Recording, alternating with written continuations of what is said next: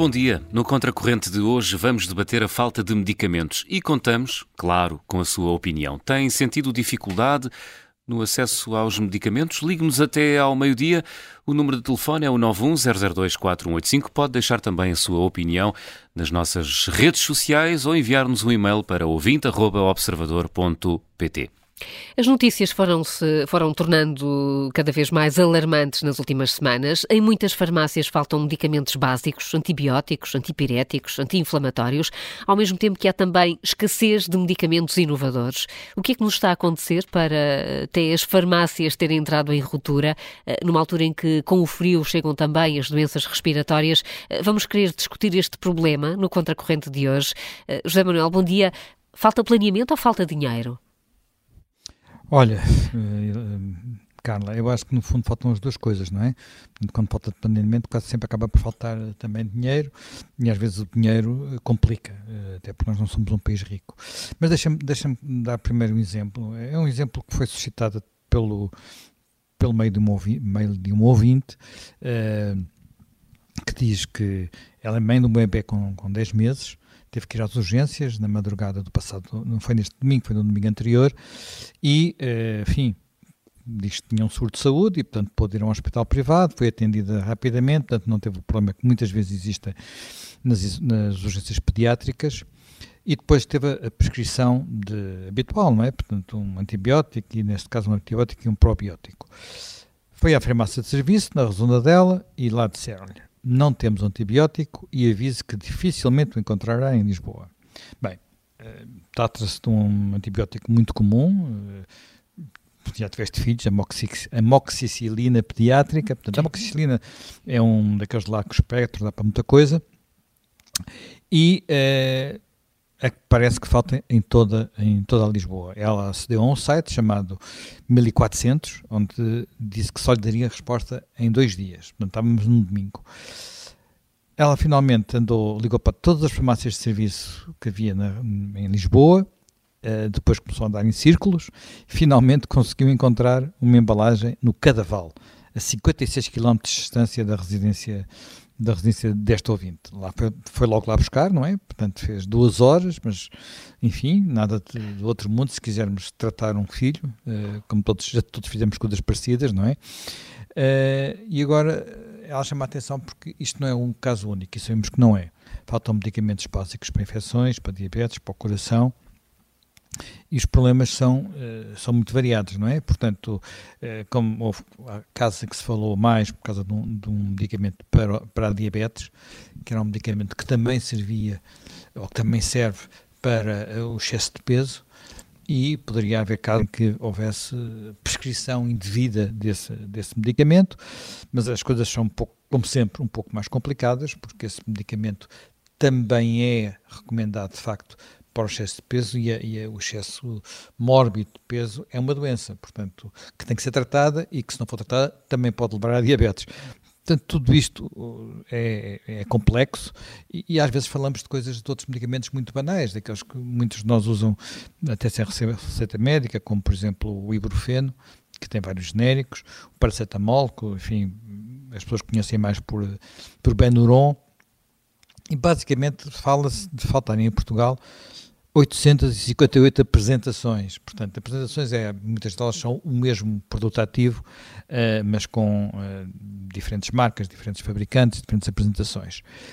Uh, eu não vou dar aqui o nome dos medicamentos que faltam, são muitos. O Infarmed já tentou fazer alguma coisa, suspendeu a exportação de 110 medicamentos, nomeadamente da amoxicilina, nomeadamente do paracetamol, nomeadamente do ibuprofeno, mas eh, não resolve os problemas todos. E não resolve os problemas todos porque os problemas, de facto, são complexos uh, e começam por ser complexos por Portugal ser um mercado, um mercado pequeno, um mercado que não tem, não, não produz todos os medicamentos internamente, o que é natural, estamos num mercado único, e depois temos outro, outro, outro aspecto uh, que é que praticamos preços baixos, não é? Portanto, uh, quando há uma tensão uh, no mercado europeu, designadamente, os fabricantes portugueses poderão ser tentados a exportar o, o, o que cá fazem. Sendo que isso não, não, não há aqui nada de ilegal, isto é perfeitamente regular e é assim que, deve, que se deve fazer, não é? Portanto, agora, uh, isto resolve-se como? Há quem diga que se pode resolver, por exemplo, existir uma reserva nacional, uma reserva que permitisse ao Estado recorrer em situações de emergência, mas talvez estejamos a falar de algo muito grande e muito e difícil de, de, de, de dimensionar. Portanto, temos que tentar perceber que tipo de problemas temos e, e se calhar começar a olhar para os problemas de uma forma uh, menos eu diria, com menos preconceito, por exemplo, nomeadamente em relação às questões, às questões do preço, não é? Eh, nós discutimos muitas questões do preço em Portugal aqui há uns anos atrás, porque de facto tínhamos alguns medicamentos muito caros. Eu recordo-me de uma discussão enorme que houve por causa da hepatite C, salvo erro, que era aquela que, tinha, que exigia um medicamento inovador, muitíssimo dispendioso. Foi necessária uma, uma longa negociação e o medicamento acabou por chegar a Portugal e a Portugal e a outros países da Europa, diga-se de passagem, não foi só a Portugal, mais tarde do que eh, eh, digamos do que, do que seria o, o habitual noutras uh, circunstâncias uh, e, e, muito mais barato do que, por exemplo, estava a ser vendido nos Estados Unidos. Mas quando falo muito mais barato, estamos a falar numa ordem de grandeza de várias vezes, não é? Portanto, 3, 4, 5 vezes mais barato, mas mesmo assim, por exemplo, mais caro do que esse medicamento foi exportado para um país como o Egito, o que, devo dizer, acho compreensível. Mas foi preciso uma negociação longa, porque nós estamos também integrados na União Europeia, houve muita polémica na altura. E sempre aquela ideia de que há aqui ou as farmácias ou a indústria farmacêutica que estão a proceder ou a especulação ou eu acho que é preciso ir mais devagar é, é preciso ir mais devagar só para terem uma ideia só para terem uma ideia um medicamento inovador uh, pode custar no seu desenvolvimento eu, eu, eu até fiquei uh, arrepiado quando vi este número mais de mil milhões de euros para um medicamento de, para um medicamento, para um medicamento. Um, um, um, um, novo medicamento pode levar 12 a 13 anos a chegar ao mercado. De 10 mil substâncias sintetizadas nos laboratórios, uh, muitas vezes só uma ou duas é que vão chegar ao mercado, porque todas as outras não, não servem, não prestam para nada, são, são placebos ou, ou, ou, ou fazem enfim, o mesmo que outros fazem. Portanto, quando falamos destes valores, uh, há aqui um investimento colossal. E atenção, este investimento, na maior parte dos casos, uh, não está a ser feito por entidades públicas, está a ser feito por empresas privadas, que aliás uh, se têm vindo a deslocar da Europa em parte para os Estados Unidos, não, continua a haver muita investigação na Europa, mas para terem uma ideia, para terem uma ideia, a Europa hoje vale muito menos em termos de uh, produção de medicamentos novos do que os Estados Unidos, quer dizer, em, em, no, princípio deste século, enfim, num intervalo de tempo que vai uh, de 2002 a 2006, a Europa produziu neste período 46 digamos, novos medicamentos. E os Estados Unidos 67 a investigação não desapareceu na Europa e se considerarmos o último período, 2017-2021, na Europa passaram dos 46 para 72, só que os Estados Unidos passaram de 67 para 159. E aquilo que quase não existia, que eram os outros países, nomeadamente a Índia e a China, passaram de 14 para 71, portanto fizeram já a paridade praticamente com, com a Europa. A Europa está a perder um bocado de terreno neste domínio, na produção de novos medicamentos. No que diz respeito à indústria propriamente dita, a Europa tem outro problema, que aliás já está a ser objeto de, de, análise no Parlamento Europeu e da procura de medidas uh, globais, que são problemas que derivam, por um lado, de algumas das matérias-primas que depois permitem fazer os medicamentos. Uh, ter-lhes acontecido o que aconteceu pela parte da indústria europeia, que é, foi deslocalizado, foram deslocalizadas e são produzidas na Índia ou produzidas na, na, na China. E, por outro lado, há outro aspecto que também é importante, é que nós às vezes olhamos para a Europa como sendo um mercado único, e é, mas ainda é um mercado muito partido aos bocados. E, e, e, quando, e, quando, vemos de país para país a forma como se distribui a indústria eh, farmacêutica, percebemos que há enormes diferenças de país para país e depois há também enormes diferenças em questões como o IVA que se aplica. Há países que aplicam IVA zero, há países que aplicam IVA máximo, 23, 24, 25%, estou a falar de 25%, porque um dos países que faz aplica de 25%, que é a Dinamarca. Há uh, também muitas políticas de preço variadas. Há níveis de penetração dos genéricos que são também muito diferentes. Portugal evoluiu muito, já estamos com números acima dos 20%, mas a Itália, por exemplo, são dois terços dos medicamentos são genéricos. Portanto, há aqui grandes variações de país para país e a ausência do mercado unificado causa naturalmente problemas quando há esta escassez e quando há aquilo que habitualmente se chama uh, falhas de mercado, não é? Portanto, uh, e os medicamentos são muito sensíveis a estas falhas de mercado, sendo que um dos problemas para existirem falhas de mercado, eh, não fiquem assustados com o que eu vou dizer, é o facto de os preços serem regulados pelo Estado e, as, e, e ao serem regulados, não serem regulados de forma uniforme, não é? Uh, mais, um dos problemas que se nota, por exemplo, em Portugal, é que uh, nós temos uh, um sistema de indexação dos preços aos chamados países de referência. Isto tem levado a que os preços dos medicamentos tenham vindo a baixar, o que é bom para o consumidor, mas nas alturas em que eh, estamos com problemas de produção dos medicamentos, eh, isto leva à escassez. Portanto, os medicamentos, a, eh, a indústria não consegue compensar o, seu, o, seu, o seu investimento. Portanto, eh, atenção, isto, tudo isto é absolutamente legal, não há aqui nada de, de especulação, é apenas o facto de haver, às vezes, regulação, uma regulação não integrada uh, no espaço europeu que causa ineficiências no mercado e essas ineficiências no mercado acabam muitas vezes por afetar mais países como mais frágeis economicamente, como Portugal, ou mais pequenos. Às vezes não é preciso ser mais frágil economicamente, é só ser mais pequeno. Para, sim, para tentar sim. não demorar, não, não demorar muito mais, queria claro. só chamar a atenção para mais dois ou três problemas, designadamente nós, durante muito tempo, eh, tivemos uma situação que eu diria anormal eh, na relação entre o Estado e as farmácias.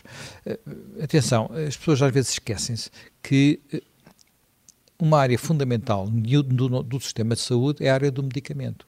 Portanto, as pessoas vão às farmácias, as farmácias é uma rede privada. Há, há farmácias hospitalares, naturalmente, mas é uma rede privada e que funciona bem. É uma, eh, nós chegamos lá e vemos que eh, todo aquele sistema das prescrições, levamos o telemóvel, levamos um SMS, levamos, tudo aquilo funciona relativamente bem, porque o sistema eh, digamos, informático que está por trás da rede de farmácias, se o medicamento não estiver de manhã, está lá à tarde, digamos, é um sistema eficiente, é privado, mas eficiente. Uh, quer dizer, ou até se calhar é por, ser, é por ser privado que é eficiente, digamos assim. Com a experiência portuguesa, eu ia mais nessa direção. Portanto, e uh, depois há uma com participação pública. Durante muito, muitos anos, o, o, os governos tiveram, digamos, reféns desta, desta rede, uh, que é uma rede que inclusivamente não estava liberalizada, porque tinham enormes dívidas. É uma situação que só se resolveu, eu acho que só acabou por se resolver no tempo da Troika. Portanto, o problema das dívidas. E isso permitiu uma, uma negociação diferente com esta, com esta rede, uma distribuição diferente e até uma liberalização, e passou a haver farmácias onde não existiam e alguma, eh, digamos, maior equilíbrio nesta rede. Só que isto também levou causou pressão sobre muitas farmácias mais pequenas que estão em situação económica. Muitas farmácias tiveram que fechar, que faliram, portanto, é normal, estas coisas, as lojas já abrem, todos nós, todos os dias, vemos é, lojas a abrir, lojas a fechar, restaurantes a abrir, restaurantes a fechar, e, portanto, isto faz parte do funcionamento normal. Por vezes, quando falamos de medicamentos que são uh, urgentes, causam ineficiências.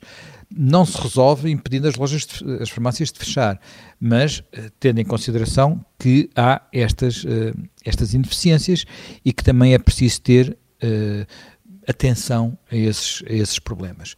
Para terminar, só uma, uma nota sobre um aspecto que eu vi referido designadamente por farmacêuticos e que me parece algo pode ser relevante. Nós temos um regime de, de receituário que está provavelmente ligado à própria forma como é feita a comparticipação, que, que não permite uh, que numa farmácia o farmacêutico, que é um profissional qualificado, não está, enfim, não é um, antigamente os farmacêuticos fabricavam os medicamentos.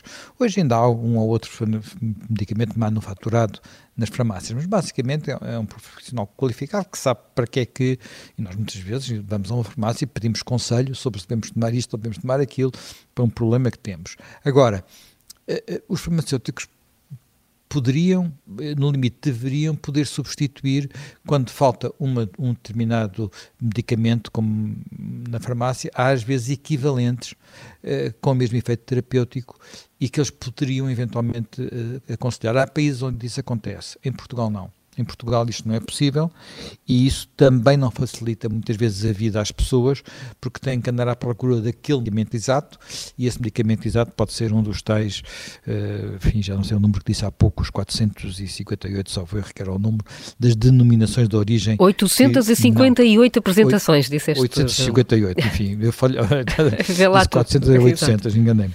858. Sim. Portanto, é, é de facto uma diferença muito, muito grande e, e, e, e às vezes é, é um detalhe, é, uma, hum.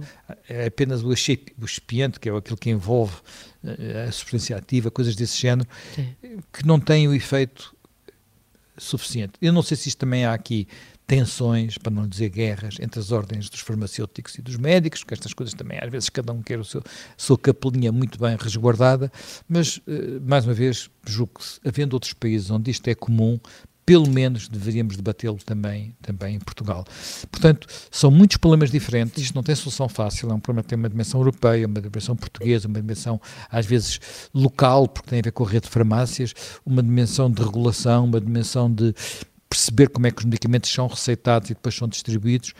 Não, é não é um problema fácil, mas numa altura como estas, em que há mais procura de um certo tipo de medicamentos muito comuns, eh, era bom que pelo menos começássemos a discutir e começássemos a encontrar soluções para que não houvesse quem, como esta nossa, nossa claro. ouvinte, teve que fazer 56 km, porque há muitas pessoas que não podem fazer 56 km e então o que fazem é voltar ao, à urgência, passar lá mais horas e esperar que o seu doutor uh, receite um medicamento diferente ou encontre outra solução para o seu filho ou para o seu, enfim, para, o seu familiar que está uh, a precisar de ser tratado.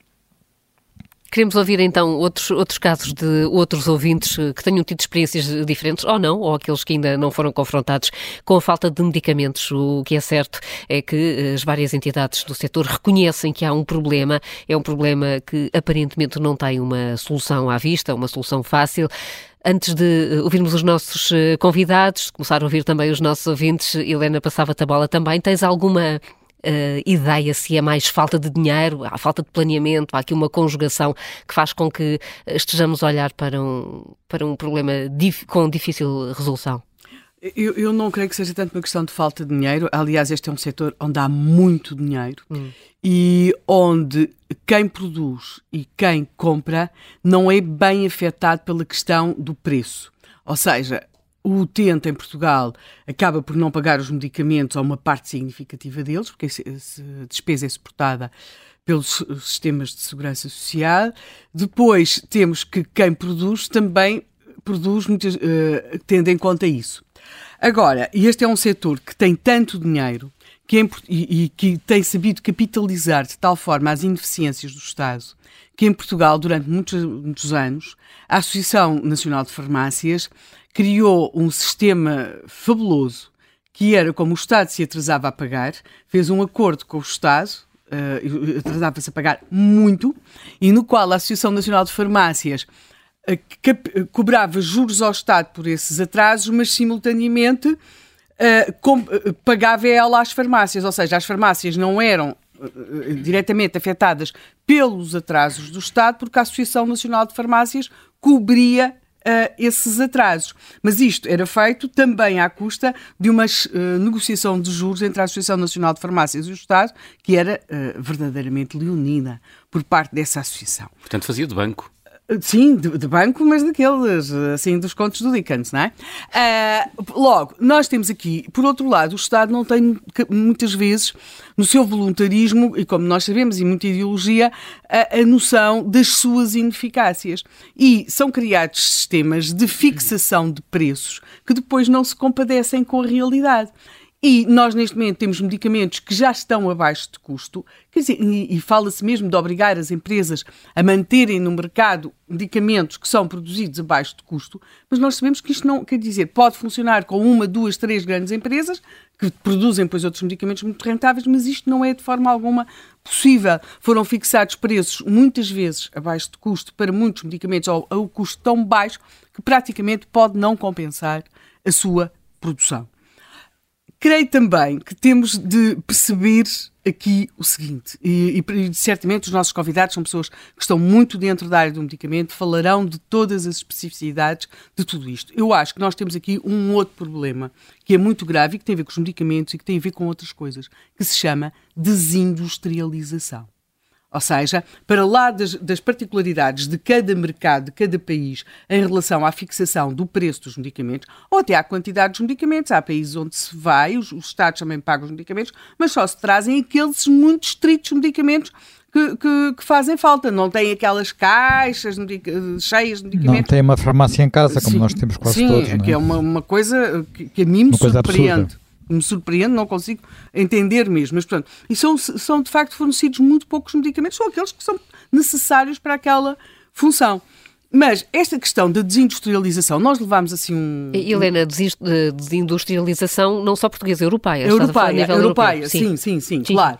Uh, e que uh, e nós levámos assim, aqui em termos da Europa, um, um fanico quando veio a, a, Covid e percebemos que não produzíamos nem seringas, nem material médico. Aliás, o nosso governo, como muitos outros governos e bem, procurou, quando começou a Covid, reforçar o estoque de medicamentos, mas descobriu-se que nós não, não produzíamos nada ou quase nada. Ou seja, produzíamos muito pouco daquilo que, claro que produzimos, mas produzíamos muito menos do que aquilo que precisamos para garantir um mínimo de, de, segurança nestas matérias.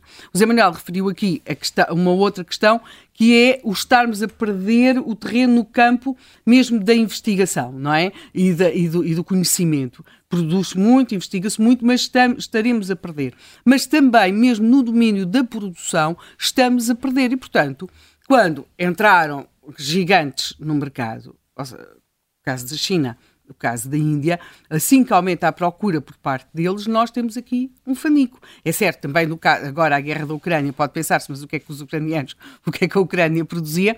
Olha, sei lá, coisas tão simples quanto aquelas estruturas de alumínio, os blisters, não é? E como os nossos medicamentos têm de ser vendidos de, porque há países em que não, nós vemos os americanos têm tudo aquilo assim nos, nos frascos, Sim. não é? Nós aqui, como tem de ser tudo em blister, uh, o facto de não haver alumínio faz com que não se possam empacotar devidamente os medicamentos. O alumínio está a ser utilizado para, para outros fins. Para outros fins, uh, que esperemos que corram bem, e para o lado da Ucrânia. Portanto, uh, temos de ver como isto acaba por ser uma, um mercado sensível. E eu acho que esta questão da desindustrialização é algo que nos deveria preocupar. Aqui, no caso dos medicamentos, é óbvio, mas também noutros setores. E a Europa não pode ser um grande comprador. É também um grande comprador e devê-lo a ser, mas não pode ser apenas isso, porque a sua fragilidade é muito grande e tendo know-how, tendo competência, tendo capacidade instalada, a verdade, aquilo que nós temos assistido, talvez eu acho que aí a Covid talvez tenha sido um marco e agora esta questão da Ucrânia com a energia, andámos-nos a entreter com, com, com contos de encantar, sobre uh, deslocalizações. Uh, nós, uh, e é verdade, há todo um conjunto de, norma, de normas que complicam de tal forma a produção aqui no espaço europeu. A par, depois, claro que há países que têm regulações de trabalho muito, algumas para dizer mais ou, ou, ou, nada favoráveis aos trabalhadores, e portanto também se poderá contar. Mas e, efetivamente, nós temos de passar a olhar para a indústria, seja na área do, do medicamento, seja nas outras áreas, com muito mais atenção. Porque ao primeiro espirro da China, neste momento, por exemplo, pensa-se que uh, a falta de substâncias para alguns medicamentos, uh, nomeadamente antibióticos, poderá estar relacionado com a falta de matéria-prima que tinha muito a ver com a Índia, uh, e vê-se também o problema em França, por exemplo, uh, que também estão com, com problemas nesta área e, e até em alguns medicamentos uh, similares. A questão leva-nos a isto. Nós não podemos ter uma tal fragilidade. Uh, logo, esse era um dos primeiros pontos que eu queria, queria frisar. Isto é, até mais em termos europeus e não apenas nossos, nós somos um resíduo de mercado. Mas sendo nós um mercado tão pequeno, e agora entrando portas adentro, nós estamos perante um mercado em que, como disse o Zé Manuel, uma, um dos pilares é completamente privado, que é o caso das farmácias. Temos farmácias hospitalares que trabalham numa outra área, faz sentido, sim, aí são produzidos medicamentos, é feito todo um conjunto de procedimentos. E, curiosamente, eh, vimos como um dos nossos primeiros ministros, José Sócrates, tinha uma fixação em relação às farmácias. Houve uma, uh, até a criação de farmácias uh, dentro dos hospitais, anexa, não era bem dentro, porque a farmácia hospitalar era uma coisa, isto era junto dos hospitais, nas instalações dos hospitais, foram um dos grandes fracassos de, do, do, desse governo e, e, que se traduziram em falências e todo um conjunto de, de, matérias, o que leva a pensar que talvez se tenha desistido, em certo sentido, de mexer muito uh, nesse setor, de entrarmos com grandes aventuras estatistas. Embora, embora exista depois também sempre aquela ideia de que o Estado poderá produzir medicamentos. Uh, curiosamente, nós temos também produção de medicamentos, antigamente, e por razões que me parecem ser óbvias, os, havia, uh, os militares produziam determinado tipo de determinados medicamentos, Uh, aliás, mantêm ainda, embora em muitos casos o que façam é comprar no mercado externo, portanto, têm distribuição. Portanto, tem um circuito Tem um circuito, tem um circuito, neste momento, mais de distribuição, penso eu, do que de produção, mas temos de perceber este é um mercado em que muitas vezes a demagogia do nós vamos regular, vamos, claro que tem que ser regulado, mas nós vamos conseguir um preço mais baixo e ainda mais baixo e ainda mais baixo, pode estar a gerar este paradoxo que é nós não temos alguns medicamentos, não estou a dizer todos, porque alguns deles prende-se diretamente com o facto da falta de matéria-prima, mas noutros casos, em relação a alguns outros medicamentos e até alguns genéricos, neste momento podemos não os ter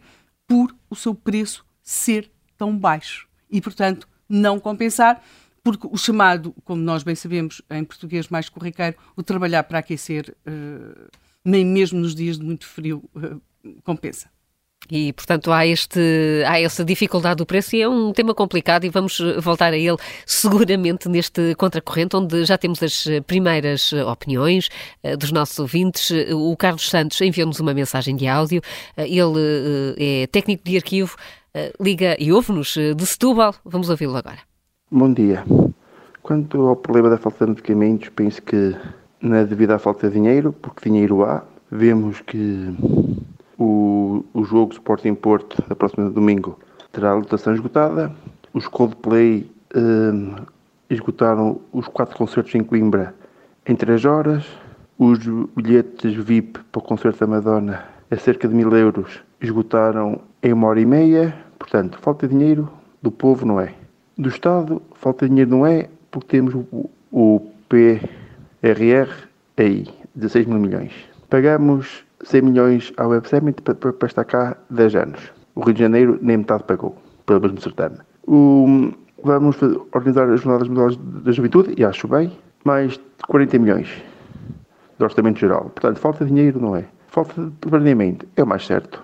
Isto é crónica em Portugal, portanto, é uma, a maior possibilidade é essa mesma, a falta de planeamento. Só quero-vos contar uma situação que eu tive outro dia na farmácia para comprar os supositórios para o meu filho. Fui a três farmácias em Lisboa, não tinha, esgotado. A minha esposa foi a duas em Setúbal, esgotado. Finalmente consegui uma que tinha o supositório e era a última caixa, hum, dita pela farmacêutica, ali na farmácia da estação fluvial do Terreiro do Passo. Como está mais escondida, pronto, é capaz de ter sido por isso. Portanto, esta falta de medicamentos, já, o problema já não é de agora, já tem algum tempo. Repito, não é por falta de dinheiro, falta de planeamento, acredito. E depois também convém-nos conhecer uma coisa. As cápsulas onde vêm os invólucros do medicamento, né? o invólucro do medicamento é feita de, pronto, aquilo parece quase plástico, mas é feito de metal. E esse metal vem sobretudo da Ucrânia. Como está em guerra, tem pode ser disso, não sei. O que é certo é que há muita falta de medicamentos, é um assunto que não está a ser muito falado, já foi mais do que agora, mas o problema não é dinheiro, pelos casos que disse atrás, é a falta de aprendimento. Bom dia e muito obrigado. Carlos Santos, obrigada. Relatando aqui uma, um caso concreto que lhe aconteceu, dificuldade em encontrar um determinado medicamento e dizer que não será nunca uh, por falta de dinheiro, certamente por uh, falta de planeamento. Uh, o bastonário da Ordem dos Farmacêuticos está connosco, Helder Mota Filipe, bom dia. Olá, bom dia. Bom dia. Antes de tentarmos perceber exatamente como é que, como é que chegamos aqui, tem ideia nesta altura de quantos medicamentos estão a faltar em Portugal e quais?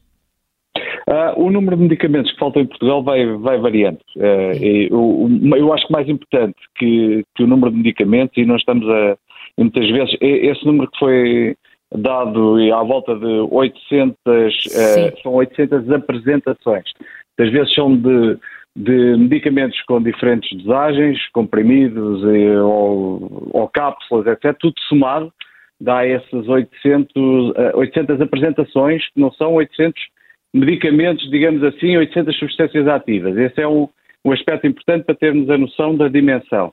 Mais preocupante do que esses 800, em muitas, eh, em diversas dezenas de milhares de apresentações que, que existem no mercado português, é a tendência que temos vindo a observar de um aumento dessas, eh, dessas faltas, dessas falhas de medicamento. E isso é que nos, eh, é que nos preocupa.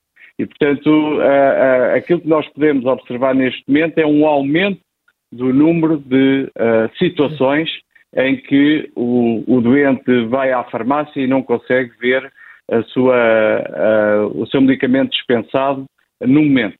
Mas, mas, mas, estamos a falar de medicamentos tão simples como um antipirético ou um antibiótico daqueles de largo espectro e também Sim. medicamentos inovadores. Estamos a falar de uma Sim, vasta gama de medicamentos. É verdade, é verdade. As razões das faltas não têm a ver com a indicação terapêutica Sim. do medicamento, tem a ver com um conjunto de situações que levam a que o medicamento não chegue, uh, digamos, não, não, esteja disponível uh, no momento. E, e, esse é um aspecto importante.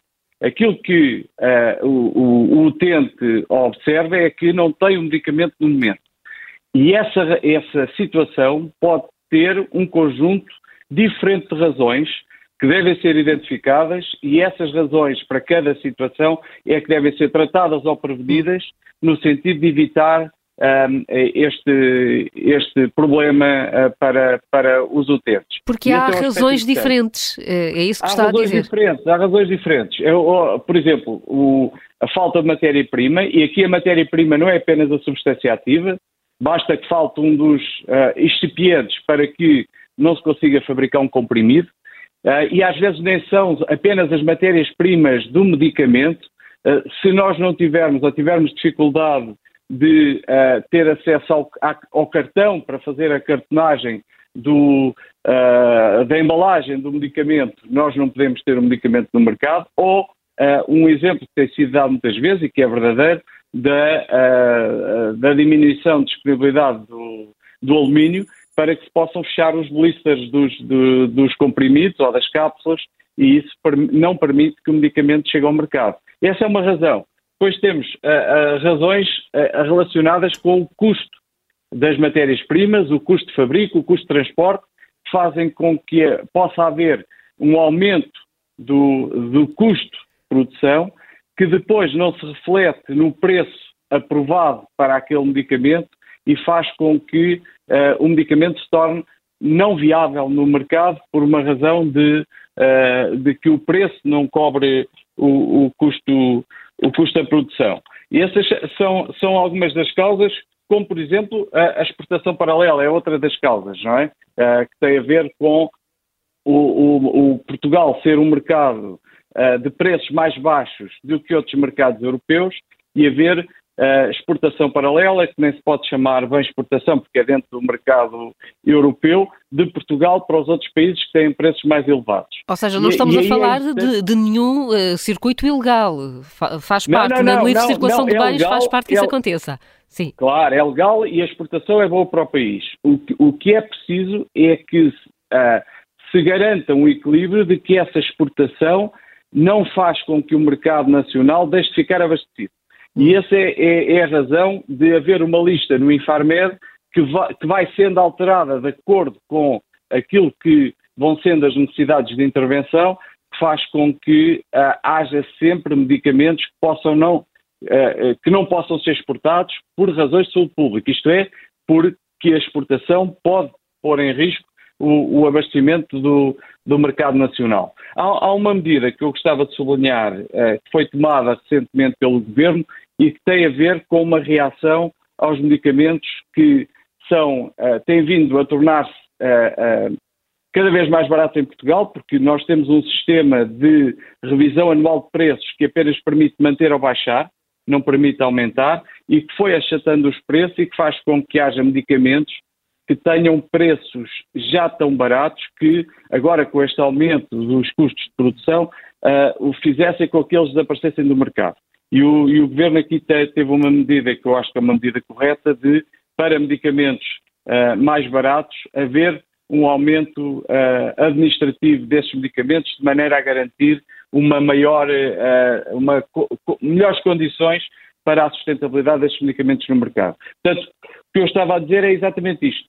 Uh, para cada uma das situações observadas de falha ou de ruptura de estoque, é importante que se perceba a causa e que se atue, e se possível se previna essa causa Uh, e, e, porque não, não temos todas, nem todas as rupturas resultam exatamente das mesmas causas. E, e, por aquilo que nos está a dizer, e explicando que há de facto vários uh, fatores uh, que, que, levam à falta de medicamentos, Helder Mota Filipe, vamos ter de falar do preço dos medicamentos de uma forma mais difícil, assumindo que é preciso aumentá-los?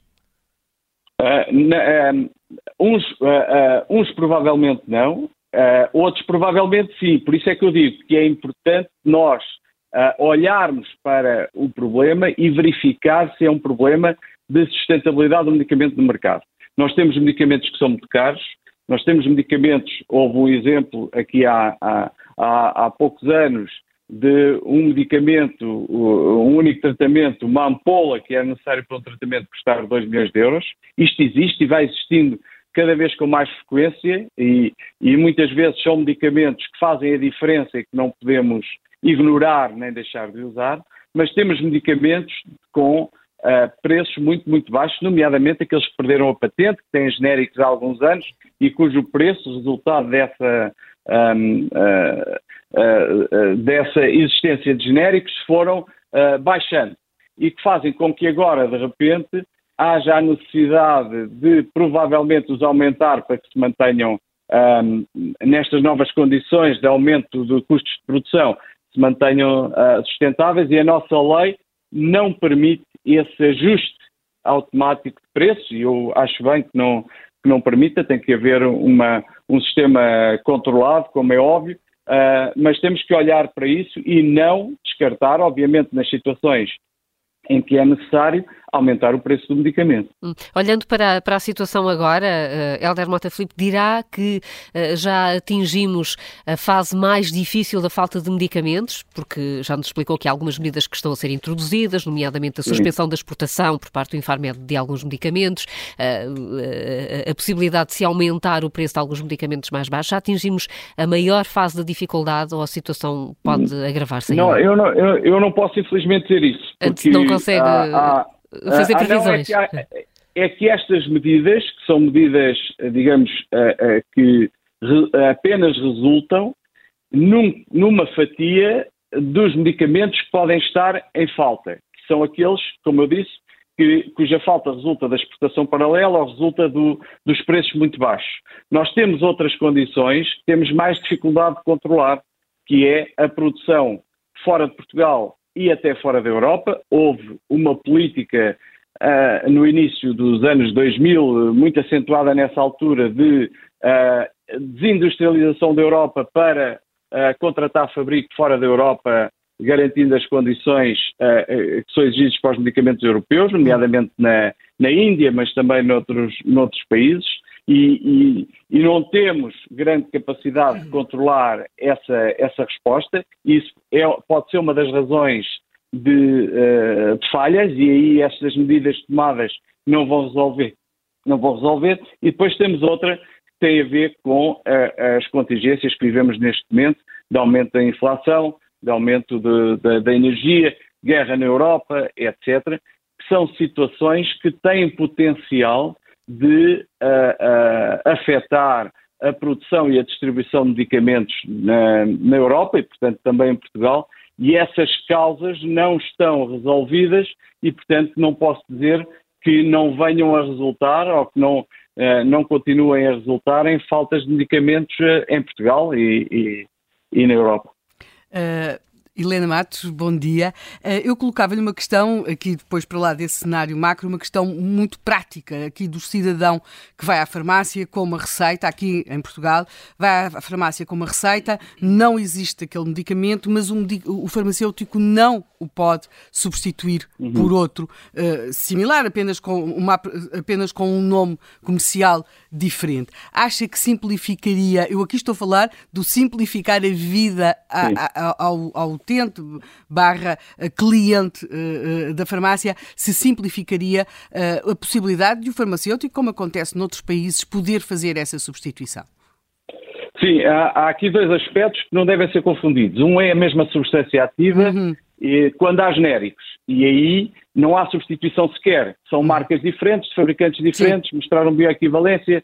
Uhum. O farmacêutico deve dar um dos que tem disponíveis, porque uh, as receitas hoje em Portugal são prescritas pelo, uh, pela, pela denominação comum internacional, não são pela marca. Uhum. E, portanto, aí o farmacêutico deve dar um dos que tem disponível, nomeadamente, e, e, e, dentro dos disponíveis deve dar um dos mais baratos. Pronto, isto é, isto é o que diz a lei e é, e é boa prática e é ética profissional. E é aquela pergunta habitual, quer genérico, não quer genérico, e aí a pessoa pode escolher. Exatamente, e a pessoa escolhe o mais barato, porque o sistema europeu, que é só o mais robusto do mundo, garante que são bem equivalentes uhum. e, portanto, uhum. uh, deve escolher o mais barato. mais barato. É isso que a pessoa deve escolher. Se quiser escolher outro, paga a diferença. Claro. Esse, esse é, um, é um aspecto que Esse está lado a funciona muito funciona. bem, sim. Aquilo que me pergunta, provavelmente, é aquilo que se chama os equivalentes terapêuticos. Exatamente, é, exatamente. Eu não tenho um antibiótico, claro se eu, eu posso sair da farmácia com uma terapêutica que não exatamente aquela. Exato, exato. É mesmo isso que eu estou a é, é, perguntar. Eu, exatamente. Eu advogo, eu advogo isso há, há, há, muito tempo. Isto já foi possível de outra maneira quando as, as prescrições não eram eletrónicas eram papel, e o farmacêutico podia substituir por um equivalente terapêutico, justificando ao Ministério da Saúde, que era quem a seguir ia pagar a comparticipação, uhum. essa, uh, do ponto de vista técnico, essa substituição. Hoje, com a, a, a receita eletrónica, não é possível. E aquilo que eu advogo é que haja, como noutros países, nomeadamente nesta situação da, da falta da amoxicilina nos países do, do, norte da Europa, de haver listas de equivalentes terapêuticos, pelo menos durante o período em que se torna difícil ter acesso a determinado medicamento e nas condições uhum. em que tecnicamente é justificável, de maneira a que o utente não saia sem terapêutica e não tenha que voltar ao médico e novamente uma prescrição de um outro equivalente terapêutico, etc.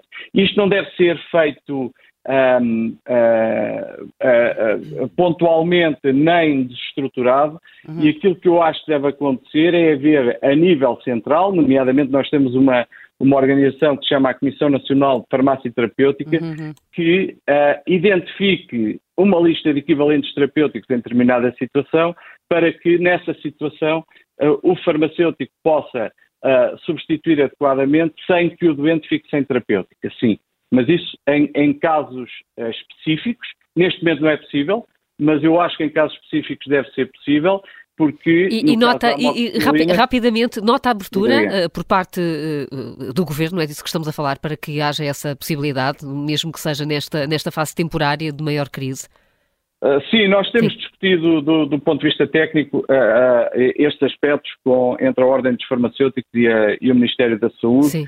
e eu sinto sinceramente que há abertura do Ministério há uma preocupação relativamente a isto e há abertura para identificação de uh, uh, intervenções, uh, digamos, que permitam minimizar este, este efeito uh, com segurança, obviamente, hum. para, para, os utentes. Helder Mota Filipe, muito obrigada. Uh, Não, o bastonário da Ordem dos Farmacêuticos ajudou-nos a perceber esta questão da falta de medicamentos.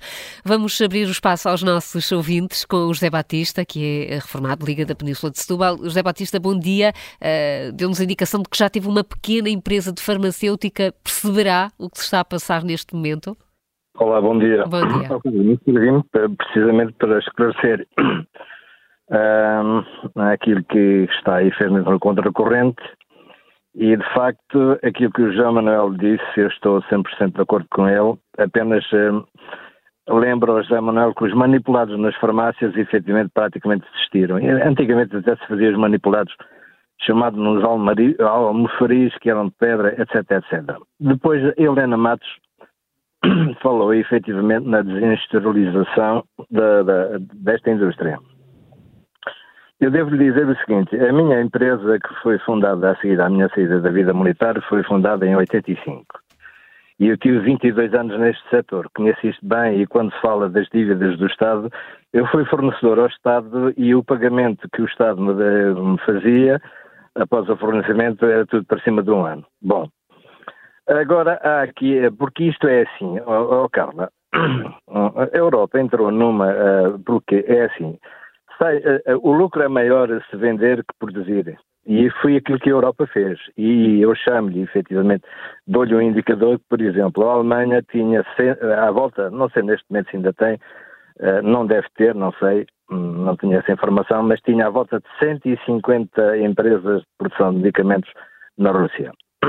Portanto, a Europa deixou efetivamente, aquilo que o Jean Manuel disse é absolutamente correto. Os Estados Unidos evoluíram em, em, em muita coisa. Eu estou-me a lembrar, por exemplo, aqui nas, nas lincomicinas, estou-me a lembrar nos desparasitantes, no, no, no, nos, nos Ivamex, outros, vários, muitos.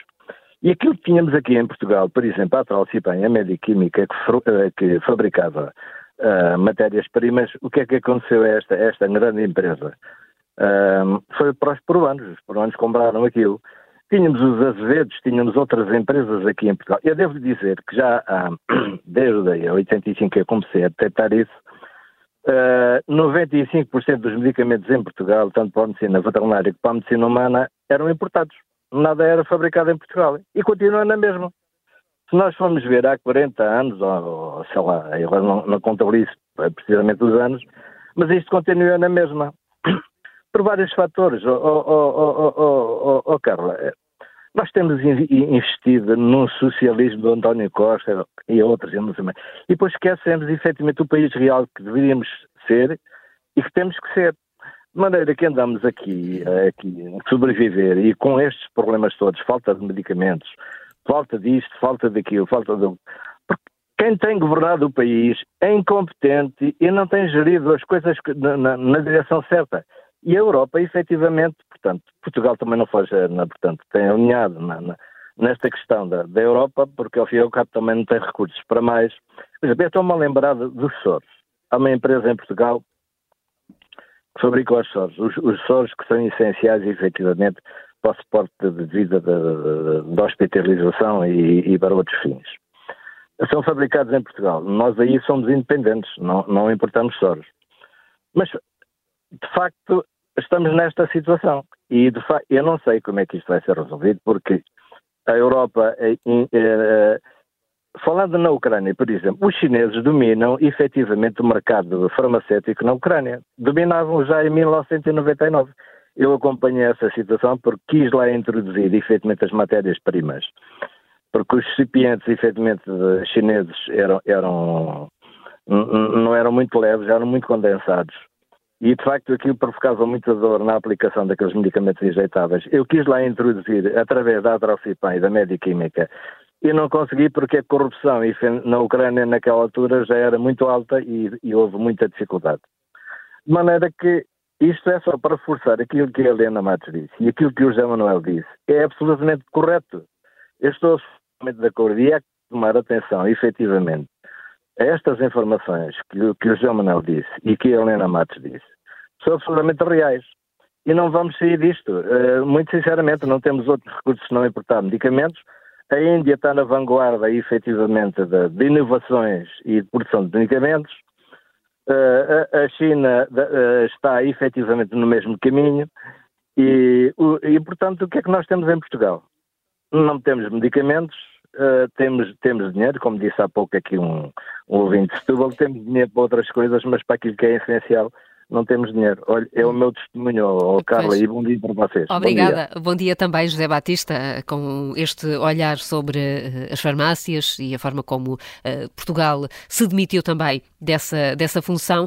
O uh, Frederico Marques é engenheiro civil, enviou-nos uma mensagem de áudio do Estoril. Bom dia, Rádio Observador. Meu nome é Frederico Marques e uh, queria deixar aqui a minha opinião só para dizer que isto realmente é terceiro mundista. Eu que vivi em Moçambique, nem em Moçambique havia estes problemas de, falha, de, de, falta de medicamentos como há aqui em Portugal. Eu acho que esta falta de medicamentos está diretamente relacionada com a falta de dinheiro, porque foi canalizado para outros para outro tipo de medicação completamente desnecessária, como é o caso das vacinas contra a Covid-19, em que foram compradas, eu não sei quantas, 460 milhões de euros em vacinas, que é uma barbaridade. Aliás, que vai mais ou menos em linha com a barbaridade dos 79 mil milhões de vacinas que foram compradas pela União Europeia que corresponde a 10 vacinas para cada cidadão europeu, desde um recém-nascido até à pessoa mais velha. Portanto, não faz sentido absolutamente nenhum a quantidade de vacinas foram compradas e pela, pela senhora Ursula von der Leyen, que aquilo foi um contrato feito com o seu grande amigo e CEO da Pfizer, o, acho que é Alex Burla, não sei o primeiro nome, não sei se é este. Portanto, Portugal, mais uma vez, em linha com a União Europeia, está a gastar dinheiro neste, nestes lobbies e depois não tem dinheiro para aquilo que realmente é necessário. Eu que tenho uma doença congénita muscular uh, que necessito de um medicamento tão, tão, tão simples como é o, o Q10 forte, ah, tive três meses à espera de um medicamento que me, numa doença que me afeta o coração, portanto não é brincadeira nenhuma. E no entanto estou num país que nem isso me consegue proporcionar e leva-me 50% de, de, da minha folha salarial para impostos e para a segurança social. Portanto é uma vergonha, isto é terceiro mundista, eu não sei como é que se continua a votar na, na esquerda que só, que só nos leva a esta desgraça. Muito obrigado. Frederico Marques, obrigada, bom dia. A Cecília Ribeiro enviou-nos uma mensagem do Porto. Ela trabalha no setor da música e tem um caso concreto a relatar. Bom dia e parabéns à Rádio Observador que ouço diariamente. Eu sou diabética eh, tipo 1 desde 2000, portanto há 23 anos. Um, e para, para que esta mensagem não seja demasiado comprida, estive 10 anos em lista de espera para receber a primeira bomba de insulina que tive. Uh, ao final desses 10 anos, recebia um, e, uh, através do, do hospital público em que sou tratada, uh, e realmente a partir daí o meu controle dos diabetes tem sido maravilhoso, muitíssimo melhor, uh, uh, é muito mais fácil fazer o, o controle uh, e um, vale, portanto, a pena todos os sacrifícios a nível da alimentação e da ginástica que se tem que fazer diariamente, que um diabético que controla os seus diabetes tem que fazer diariamente. Antes de ter a bomba, apesar de todos esses sacrifícios, não conseguia chegar aos números corretos. Um, e depois da bomba consigo. Portanto, as bombas são realmente algo que nos uh, facilita muito a vida, que já é bastante difícil no caso dos diabéticos, neste, por este uh, controle que tem que ser constante. Um, e, e, e, que, portanto, vão ter uma consequência naturalmente na nossa, na nossa saúde futura um, muito, muito, muito grande e, consequentemente, também no dinheiro que o Estado e todos nós que pagamos impostos vão gastar na nossa, no, nos nossos tratamentos futuros. Ora, como talvez saibam, agora surgiu uma nova máquina no, no mercado que é uma bomba híbrida.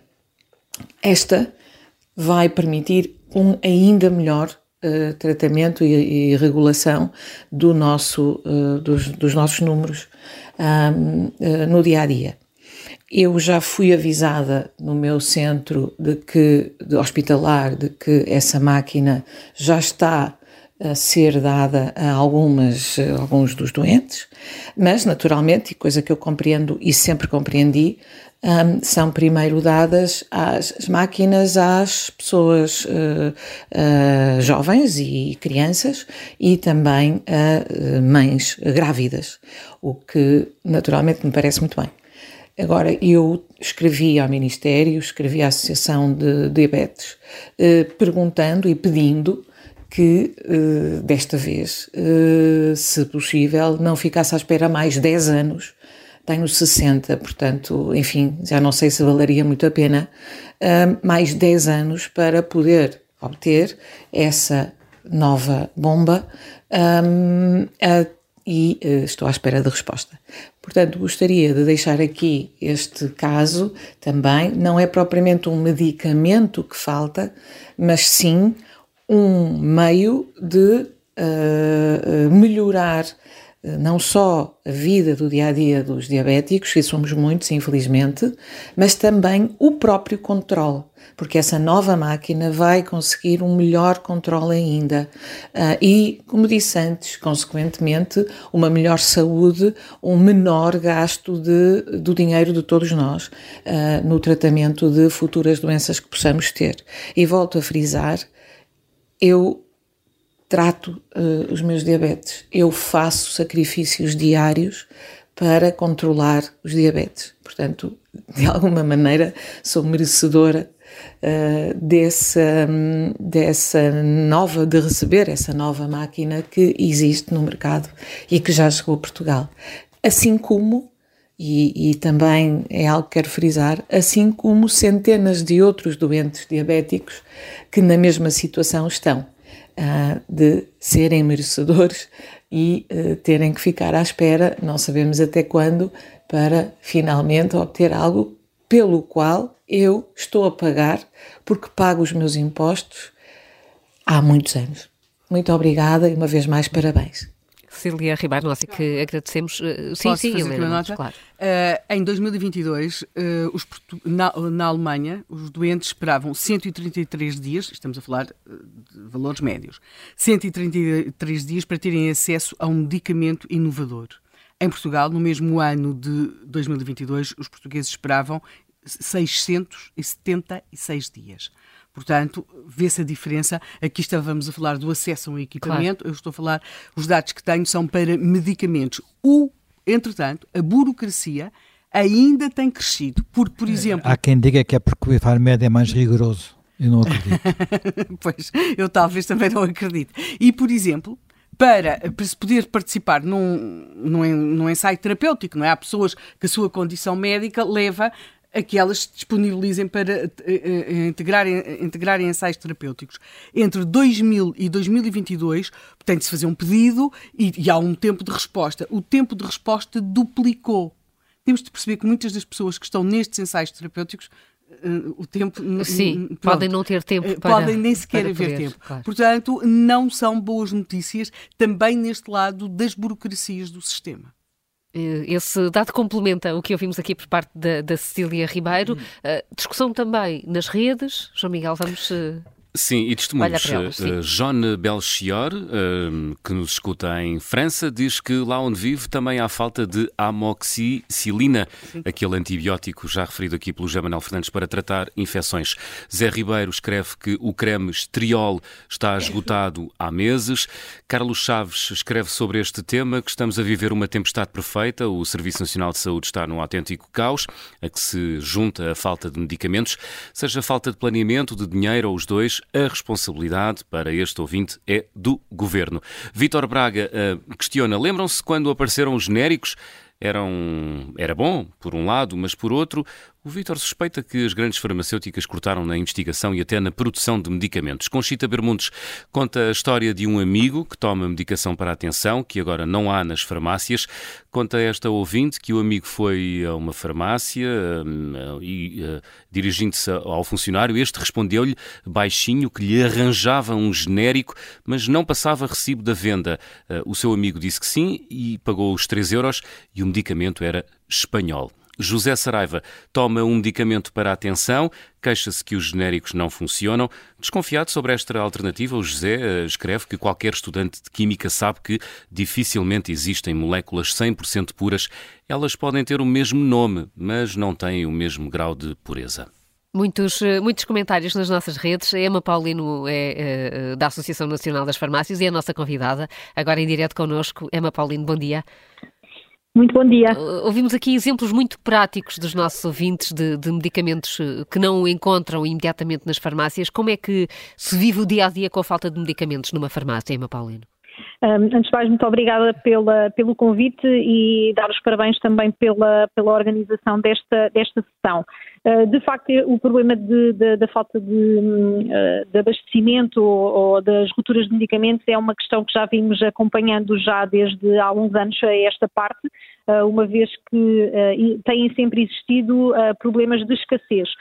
E agora, neste, neste contexto pós-pandémico, estamos aqui uh, a ter a nível internacional, portanto, é uma situação que é internacional e que depois também acaba por afetar Portugal, porque está muito dependente das cadeias de abastecimento globais e, portanto, todos os países acabam por ser afetados de forma transversal.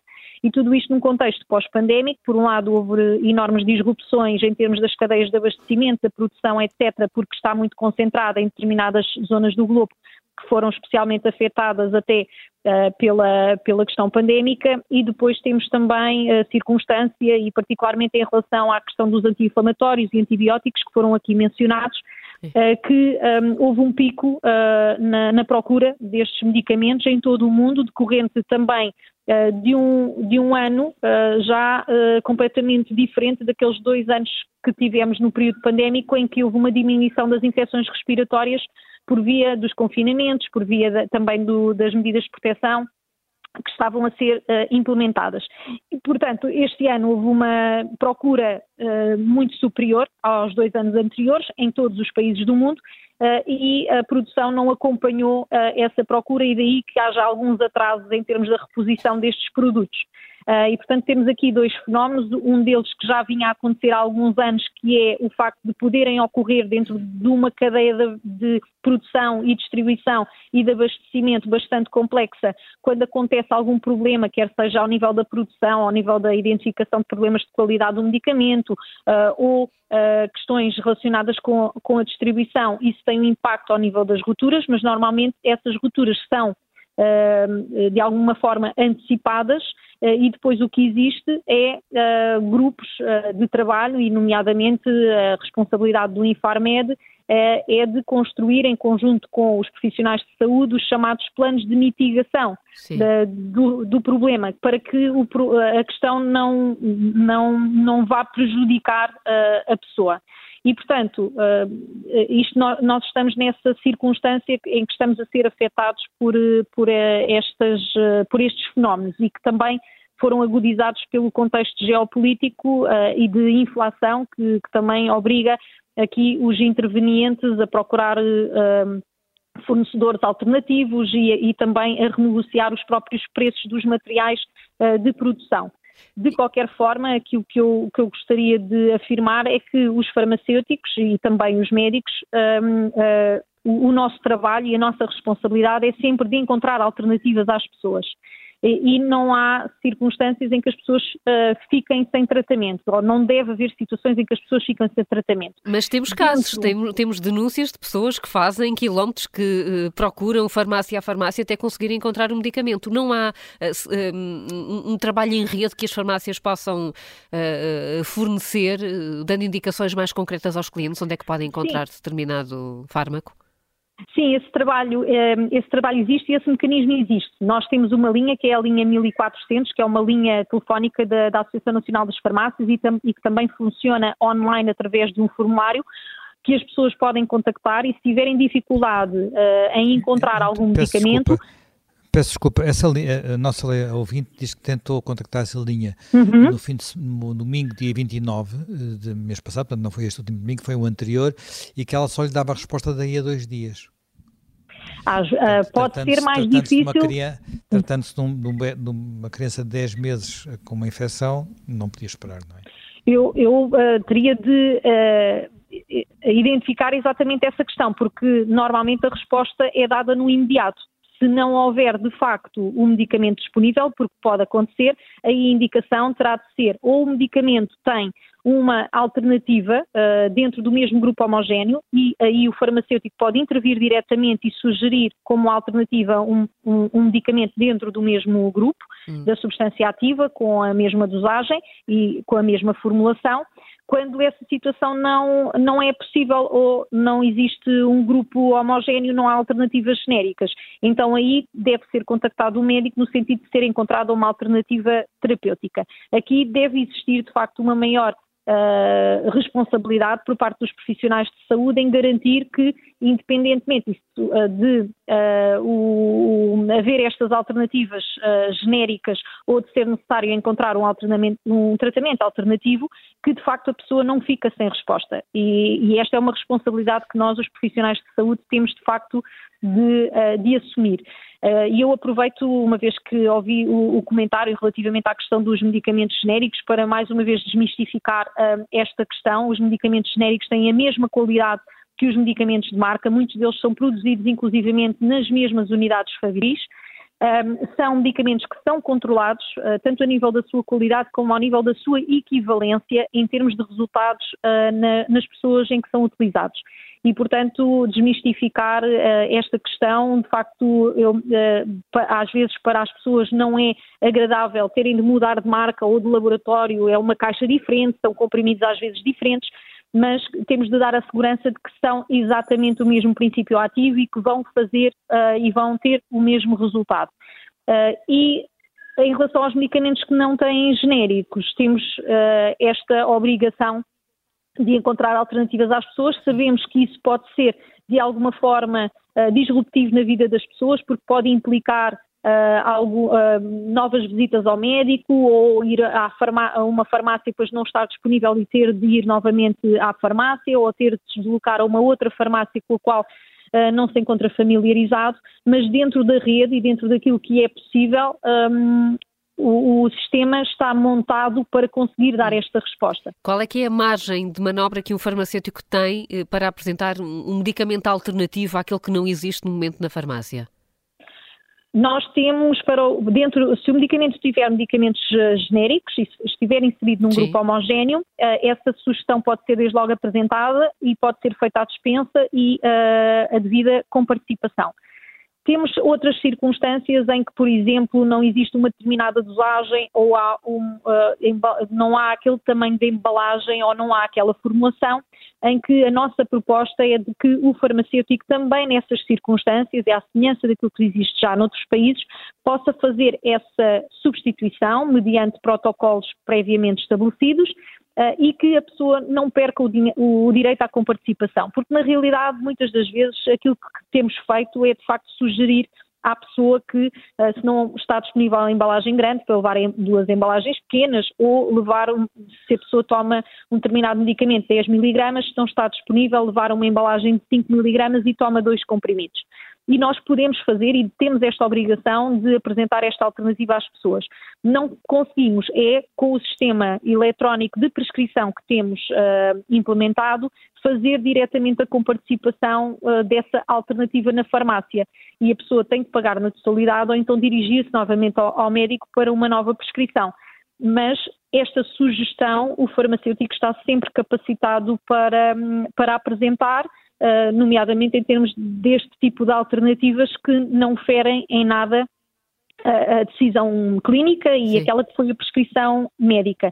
Quando não há mesmo uh, aquela substância ativa e, portanto, vai ter de ser uh, alterado uh, mesmo o princípio ativo, então aí é requer uma nova avaliação médica. Exatamente. Emma Paulino, muito obrigada. Emma Paulino da Associação Nacional de Farmácias, aqui com respostas muito concretas a muitas das dificuldades que vão sendo sentidas no país. A Amélia Ribeiro, Liga-nos da Amadora, é oficial de Justiça? Bom dia, bem-vinda. Olá, muito bom dia, muito bom dia. Primeiro de tudo, os meus parabéns uh, pelo vosso programa e, sobretudo, para nos dar a oportunidade, a nós, uh, como cidadãos, a dar uma opinião sobre verdadeiramente, uh, em parte, daquilo tudo que se está a passar no nosso país, que é pequeno, mas com tantos problemas.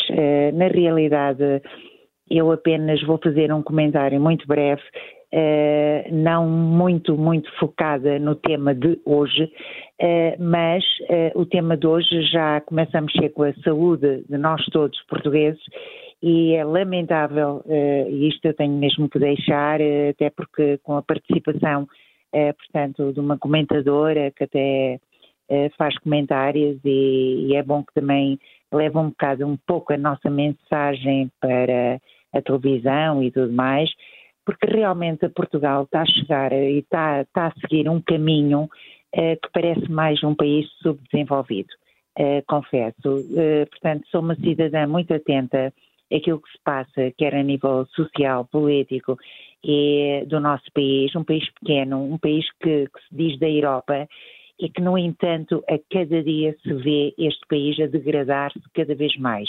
Não há respostas. Uh, as pessoas andam esgotadas, muitas até ansiosas.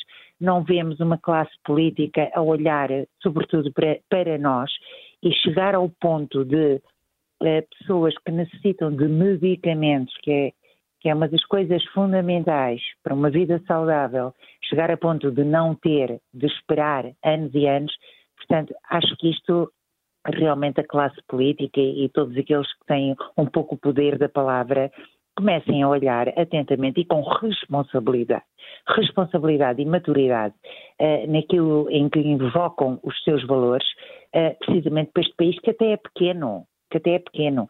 Fala-se muito da bazuca, fala-se muito de tudo mais, e olhamos a nossa volta desde os transportes, desde, desde a saúde, desde a educação.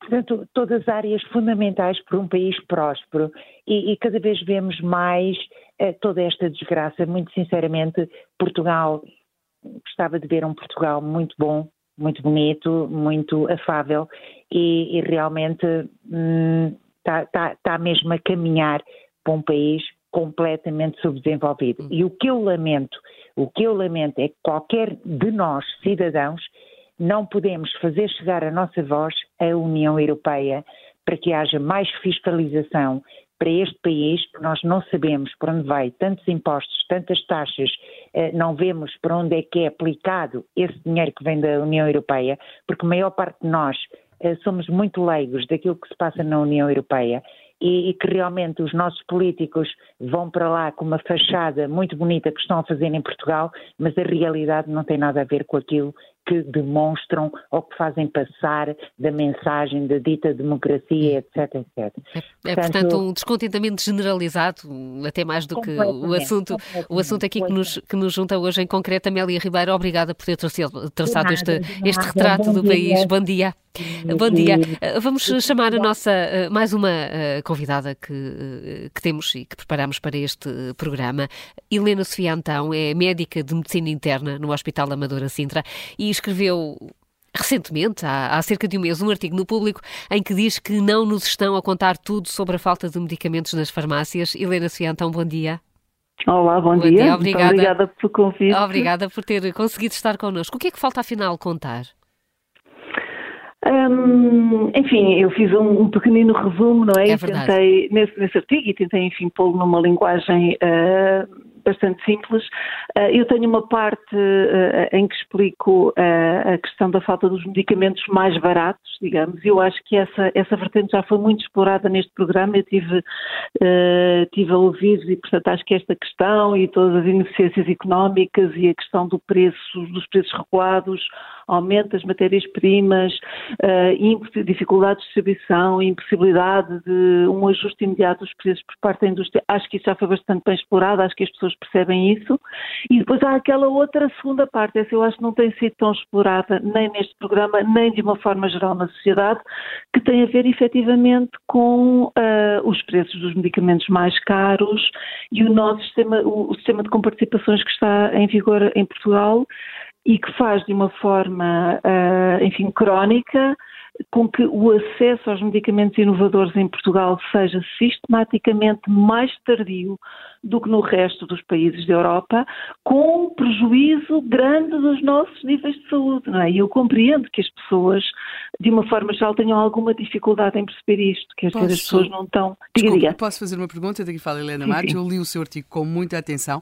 Tenho aqui uhum. à minha frente sublinhada várias cores e, e há uma, uma, um parágrafo que eu vou, vou, vou, ler porque gostaria muito, se fosse possível, que nos pudesse explicar isto. Diz okay. o que se passa e que nunca é explicado com clareza aos portugueses é que os acordos de comparticipação que o Estado faz com as empresas farmacêuticas desencorajam-nas de abastecer devidamente o mercado português. Quase todas as comparticipações são hoje feitas através de contratos que impõem tetos de vendas às empresas. A partir uhum. de determinado valor de vendas, previamente fixado pelo Estado, as empresas são obrigadas a devolver toda a faturação. Ora, não é difícil perceber o buraco financeiro a que isto levaria. Pode explicar exatamente o que é que isto quer dizer? É exatamente isso, mas pronto, vou tentar explicar de uma forma mais simples. É que lê-se uh, e não se acredita. Ok.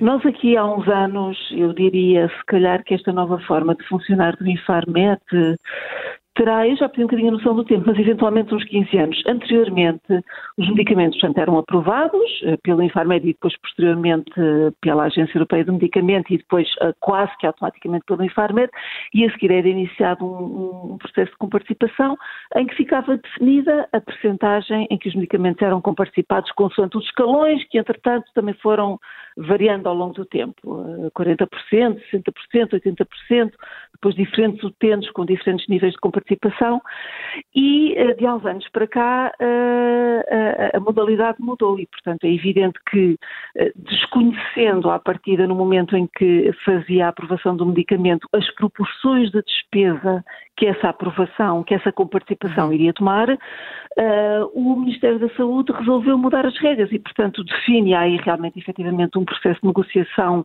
com a indústria que termina no de um contrato. As comparticipações hoje em dia Sim. são contratos que Sim. são assinados entre o Ministério da Saúde, na figura do Infarmed, e as empresas farmacêuticas. Mas o que é que são os tetos de vendas? Esses tetos são assim, por exemplo, este medicamento uh, A que tem uma comparticipação, imagino, de 80%, uhum.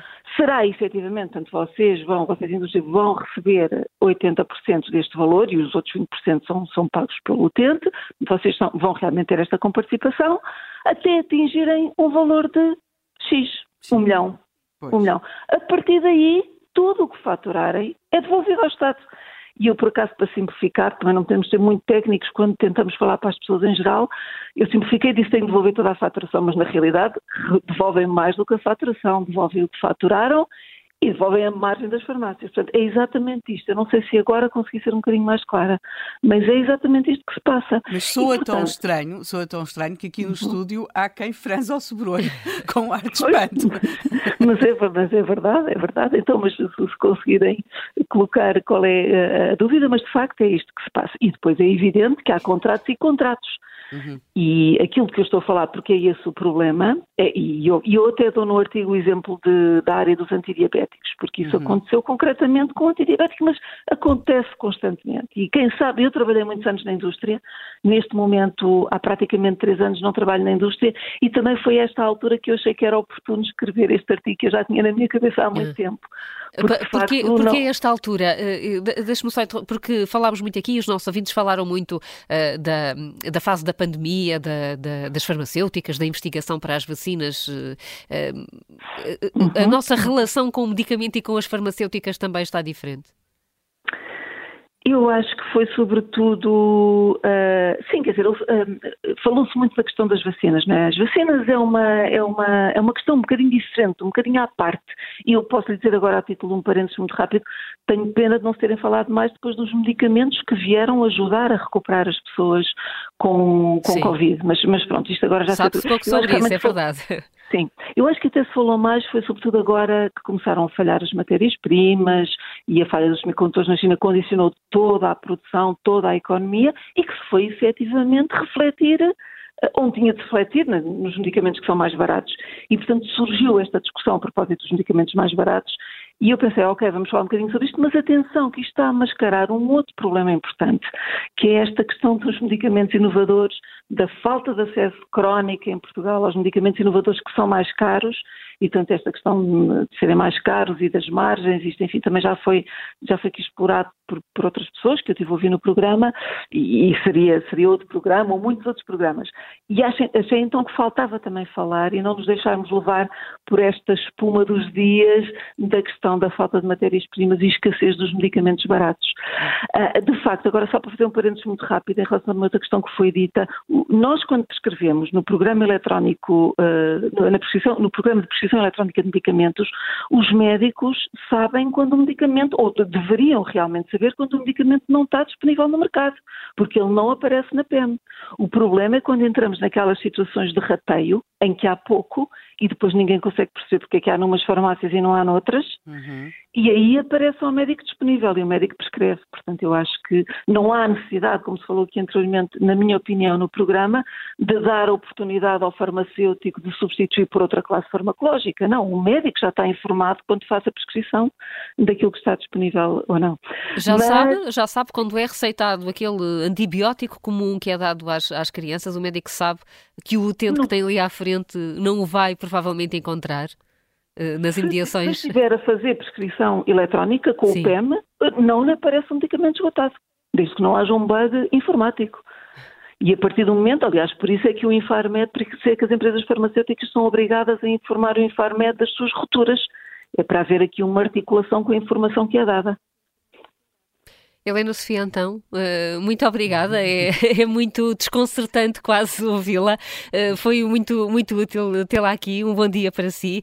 Uh, Helena Matos, aprende-se ouvindo, enfim, esta opinião Sim, e algumas claro. revelações que foram feitas e experiências que vimos aqui neste programa mostram-nos que este, que este assunto é complexo, mas que quando o José Manuel lançava a pergunta da falta de planeamento, se calhar era possível fazer melhor mesmo com as limitações? Não, eu creio até que temos muito planeamento e muita regulação, só que, muito, só que é o tal célebre caso das boas intenções, não é? E, portanto, às vezes aqui, muitas vezes, parece-me que algumas das coisas resultam de se, de se ter pensado de uma forma quase automática que uma determinada medida gerava um determinado objetivo. E aquilo que acontece é que as medidas, como por exemplo o, a ideia de baixar, uh, uh, a tendência sempre Sim. a baixar mais o preço do medicamento, acabou a gerar a falta dos medicamentos ou até o desinteresse na produção por parte desses medicamentos. Portanto, nós hoje teremos há uma, uma expressão que eu acho interessante na indústria farmacêutica ou no mercado do medicamento, que é os chamados medicamentos órfãos que são aqueles medicamentos que, pelo seu fraco, eh, porque já deixaram de ter tanta procura, porque o seu fraco desempenho comercial, não, não são produzidos. Hum. A indústria deixa de produzir. E, e, e, logo são muitas vezes até laboratórios, por exemplo, laboratórios militares, em Portugal isso acontece, não é? Uh, que, um, que acabam, ou laboratórios estatais, que acabam a produzir esses medicamentos ou até para determinadas uh, doenças uh, ou circunstâncias em que acabam a fazer, uh, houve aqui um ouvinte que falou da questão dos manipulados e tudo isso, acabam a produzir muitas vezes determinado tipo de medicamentos para acudir a determinadas circunstâncias. Agora, aqui a questão da orfandade parece-me estar em crescimento. Ou seja, neste momento, dada, dado o, assim, o paradoxo a que se chegou, que se baixou tanto o preço para acudir aos utentes, que neste momento a orfandade entre alguns medicamentos, se não a orfandade completa, mas pelo menos algum abandono estará a ocorrer. Logo, creio que temos de ver, exatamente, não podemos confundir os nossos desejos com o resultado do que são as, as, uh, os resultados das medidas Sim. que estão a ser tomadas. Acho também que seria muito importante que, quando olhássemos para a cara do senhor Xi Jinping, espero estar a dizer bem o nome, pensássemos, e com tudo o que temos visto dele, que ele lidera o país, que é responsável, entre outras coisas, e na área do medicamento por muitas outras coisas, por 80% da base do que serve aos, aos nossos medicamentos analgésicos. Portanto, estou só a falar dos analgésicos. Olhem para o Xi Jinping e pensem. Ele tem na mão 80% da produção de, daquilo de que dependem os nossos analgésicos. Portanto, se começarmos a sentir algumas dores uh, uh, estranhas, Uh, pensem no senhor Xi Jinping que se ele fechar a torneira dos analgésicos, não é só os balões que voam nos Estados Unidos, as coisas ficam ainda mais difíceis. Por outro lado, e chamando até aqui a atenção para o facto do nosso primeiro-ministro ter visitado recentemente uma empresa de produção farmacêutica, acho que deveríamos ver, em termos até da aplicação das verbas do PRR, em que, porque é um, o que é que não está a ir para a indústria. Hum. Nós sabemos que o Estado absorveu em Portugal grande parte das verbas do PRR e o país, hum, eu falei aqui inicialmente Tivemos da Europa... uma comissão da Agência mas, para, para a Inovação. E esta é uma indústria que incorpora muita investigação, uh, mas nós temos de perceber o que é que está a ser feito ou como é que essas verbas podem ou não estar a ajudar ou a não ajudar a que uh, nós nos reindustrializemos um pouco e que tenhamos particular atenção a esta parte. Chama a atenção que em 2020 o presidente de uma, nós temos uma grande, à nossa dimensão, grande empresa, a indústria farmacêutica, a Bial, que anunciou que não iriam concorrer às verbas do PRR, já lá vai há algum tempo, não sei se mantém, porque achavam que não se adequava ao perfil de empresa que eram. Vemos outras que estarão a, procurar candidatar-se e, e, ter acesso a essas verbas, porque de facto esta ideia de que uh, a China, a Índia uh, estão, se tornaram os locais para onde nós transferimos esta nossa indústria, a mim não parece que seja de modo algum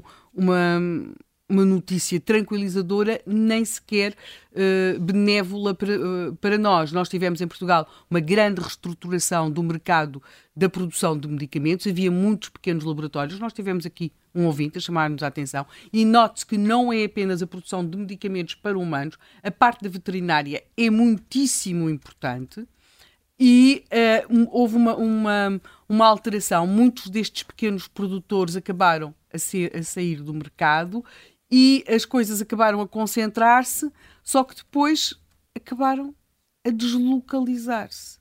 E nós tornámos-nos particularmente frágeis num setor que tem vindo em crescendo eh, da procura, até porque população, as populações têm mais acesso à saúde, estão mais envelhecidas e uh, acabamos aqui neste paradoxo que nos parece assim uma coisa quase de outros tempos, que é de repente uh, um ouvinte diz-nos não consigo encontrar supositórios uh, para, Sim, para, para, a minha filha criança. ou para o meu filho. Sim. Portanto, há aqui é, é, há um grande problema quando os políticos confundem, e o caso português é um bocado isso, as boas intenções com o resultado das suas medidas. Eu acho que Portugal não é uma questão de falta de planeamento, é uma questão em que o planeamento se confundiu com o desejado. Uh, José Manuel, este caso da falta de medicamentos leva-nos mais uma vez a, a, perceber quão dependentes estamos do, do exterior? Claramente, Sim. claramente. Quer dizer, nós ainda há pouco, por acaso, quando estávamos a ouvir a intervenção do, uh, os comentários à intervenção desta noite do Presidente Biden, uh, discutiu-se um pouco o problema do protecionismo. Curiosamente, eu ontem li um, um, texto sobre o que se estava a passar a, a esse nível nas, uh, no crescimento americano e na, na, na, capacidade e na própria inflação e o facto de, por causa da pandemia, ter havido disrupção nas cadeias de, de funcionamento, levou a que houvesse alguma reindustrialização, digamos assim, mas os Estados Unidos é uma economia que reage muito mais depressa que a economia europeia, tem uma capacidade de, eh, digamos, de contratar e descontratar, ou contratar e despedir, digamos assim, muito maior e, portanto, reage com muita velocidade, com, também com muito mais eficiência, por isso é que tem sido mais eficiente que a Europa. Agora, nós na Europa temos que procurar. Eu, eu, uma das coisas que eu acho importante aqui pensar nisto é que nós, nós tivemos uma indústria farmacêutica que, com exceção, por exemplo, da Bial, a Bial eh, investiu aquelas, eu não sei se chegou aos mil milhões de euros, mas foram centenas de milhões de euros para desenvolver um medicamento, não sei se é para Alzheimer, se é para a Parkinson, uma destas doenças. Uh, agora está-me está a falhar. É que é o Parkinson, sim. Mas, uh, é Parkinson, mas é um caso único em Portugal, nós não temos mais ninguém a fazer, com esta dimensão, não temos ninguém, nem provavelmente capacidade. Muitas das empresas da indústria farmacêutica que existem, existiram em Portugal, existiam porque haviam regimes uh, protecionistas, uhum. designadamente, que faziam com que fosse necessário fabricar em Portugal para vender em Portugal. Eu não, não penso que seja a forma mais eficaz e mais eficiente destas coisas acontecerem, estando nós integrados no mercado europeu. Agora, pensando no conjunto do mercado europeu, uh, não é não creio que nós possamos, tal como os Estados, deixar de chegar à conclusão, que chegaram, por exemplo, os Estados Unidos, que há matérias-primas que não podemos deslocalizar. Uh, porque é que, por exemplo, este problema do alumínio, só, não, não é uma matéria-prima de, de, de, medicamento, mas é matéria pequena para os blisters. O alumínio uh, não é fabricado, provavelmente, nós já tivemos uma fábrica de alumínio em Portugal. Porquê é que deixámos de ter? Porque o alumínio, para ser fabricado, exige muita energia elétrica. E o custo da energia elétrica em Portugal é muito elevado. Só países que conseguem ter energia elétrica uh, muito uh, custos muito baixos, e isso acontecia, por exemplo, uh, em países que tinham sistemas de energia hidroelétrica muito mais poderosos que, que os nossos, ou então energia atómica, energia nuclear, centrais, centrais nucleares, é que conseguiam produzir eletricidade uh, ao preço para tornar competitivo, digamos assim, o alumínio. Portanto, estas cadeias são todas elas muito complicadas e uh, nós não podemos chegar, achar que há aqui apenas uns, uns senhores que estão a procurar fazer lucros e mais nada. Obviamente que há, mas é o papel deles. Agora, o que eu creio que nós, ou não, que nós podemos melhorar foi algumas das coisas que disse normalmente a última convidada, que foi, nós temos, eh, às vezes, eh, arrastamos os pés, portanto, o Infarmed, eh, há uma queixa generalizada de que muitos medicamentos inovadores chegam cá mais tarde, não é porque nós sejamos mais cuidadosos, é porque toda a gente sabe que vão custar mais dinheiro e o Orçamento de Estado não tem lá verbas para isso, e pronto, e por isso há doentes que são, ou que são pior tratados, ou que são... Uh, morrem, aconteceu que já, já aconteceu. Este caso que foi aqui relatado, eu não sei porque eu habitualmente segui este problema das bombas de insulina através do, do, do, nosso, enfim, do nosso colaborador do Fora do Baralho, o Luís H. Conaria, que tem uma filha precisamente com estes problemas e que de vez em quando ia dando conta de como é que o, o Serviço Nacional Sul, no fundo, ia acorrendo ou não ao problema das bombas de insulina e ele sempre com muita atenção a saber quem é que conseguia pagar e não conseguia pagar e essas coisas todas. Eu não sei agora qual é a situação com esta bomba nova. Agora, nós temos também ter noção de outro, de outro aspecto tudo isto vai sempre saindo mais, uh, mais caro. Uh, grande parte do aumento da despesa com saúde não é porque as pessoas estão mais idosas, ao contrário do que muitas vezes se pensa. É porque nós estamos a pagar medicamentos muito mais caros e tratamentos muito mais sofisticados.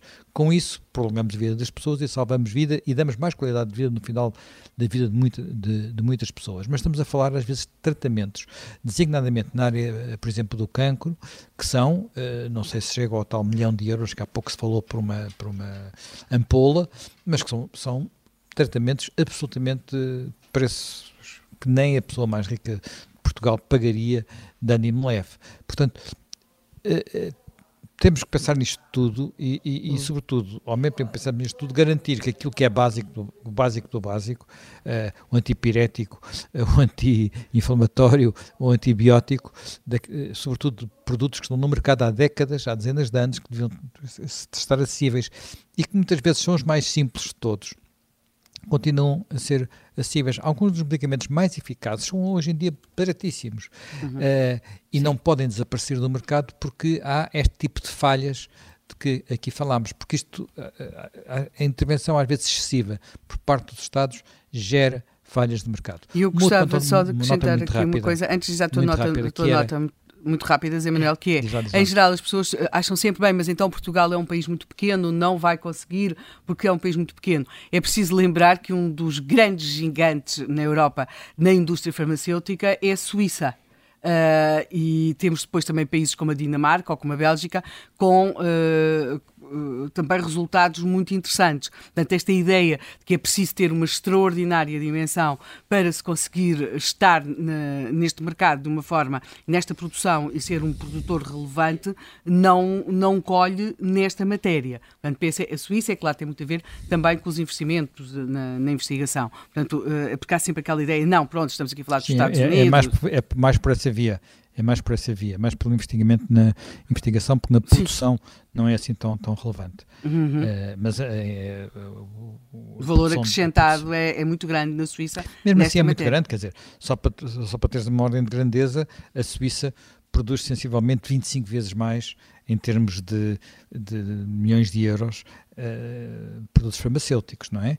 Portanto, não é são um só relógios europeus, não são só relógios de Cook, não é? Aliás, é na Europa o país que mais, com, com, com uma indústria até o dobro do Reino Unido, uh, o comparando, uhum. estou a olhar aqui para os números, eh, praticamente enfim, mais do dobro da França, muito mais que a Alemanha, Sim. muito mais que a Alemanha, e, e, mesmo um país pequeno como a Bélgica produz praticamente mesmo que França e outro país pequeno como a Dinamarca também tem uma produção muito, muito, muito relevante, mas curiosamente a Dinamarca já produz menos que a Irlanda. Portanto, é possível, quer dizer, é possível. Agora, esta produção tem mais a ver com os medicamentos novos, inovadores do que provavelmente, e com uma indústria muito sofisticada, do que com a produção, que aí penso que em Portugal até já terá havido mais indústrias do que há, mas eh, de genéricos, digamos assim, uhum. de medicamentos de, eh, que são industrial, do, do, ponto de vista industrial mais, fácil, mais fáceis de fabricar e onde nós temos, nós temos eh, uma, uma, uma presença. Nós, apesar de tudo, ainda temos uma indústria com alguma dimensão na área, na área farmacêutica, vale cerca de 2, milhões, 2 mil milhões de euros, portanto não, são, não é tão pequena como isso.